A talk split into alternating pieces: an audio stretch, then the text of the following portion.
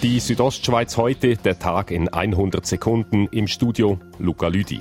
In der Schweiz werden immer mehr Kinder zu Hause unterrichtet. Das zeigt eine aktuelle Umfrage des Tagesanzeigers. In Graubünden scheint sich dieser Trend allerdings nicht zu manifestieren, sagt Andrea Gavierzel, Leiter des kantonalen Schulinspektorats. Wir haben schon Jahre gehabt, wo es kein Privatunterrichtsgesuch gegeben hat. Und in den letzten 15 Jahren ist es einmal vorgekommen, dass wir sieben Schülerinnen und Schüler im Privatunterricht hatten.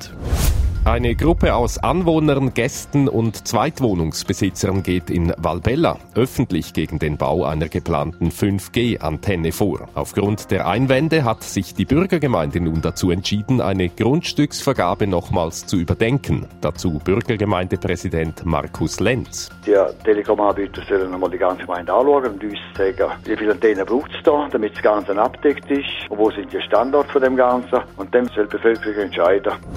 Die Bergbahnen im Oberengadin halten auch in der kommenden Wintersaison am dynamischen Preismodell Snow Deal fest, von dem vor allem Frühbucher profitieren. Zudem werde auch das Angebot Hotel und Skipass weitergeführt, Geschäftsführer Markus Meili erklärt. Die Gesellschaft entwickelt sich immer mehr zu Spontanität und äh, Ungebundenheit und für die möchten wir auch ein attraktives Angebot haben.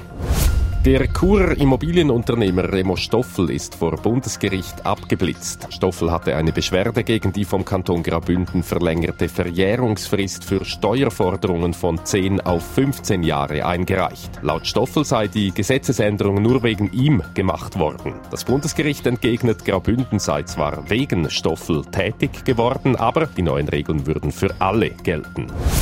Die Südostschweiz heute, der Tag in 100 Sekunden, auch als Podcast erhältlich.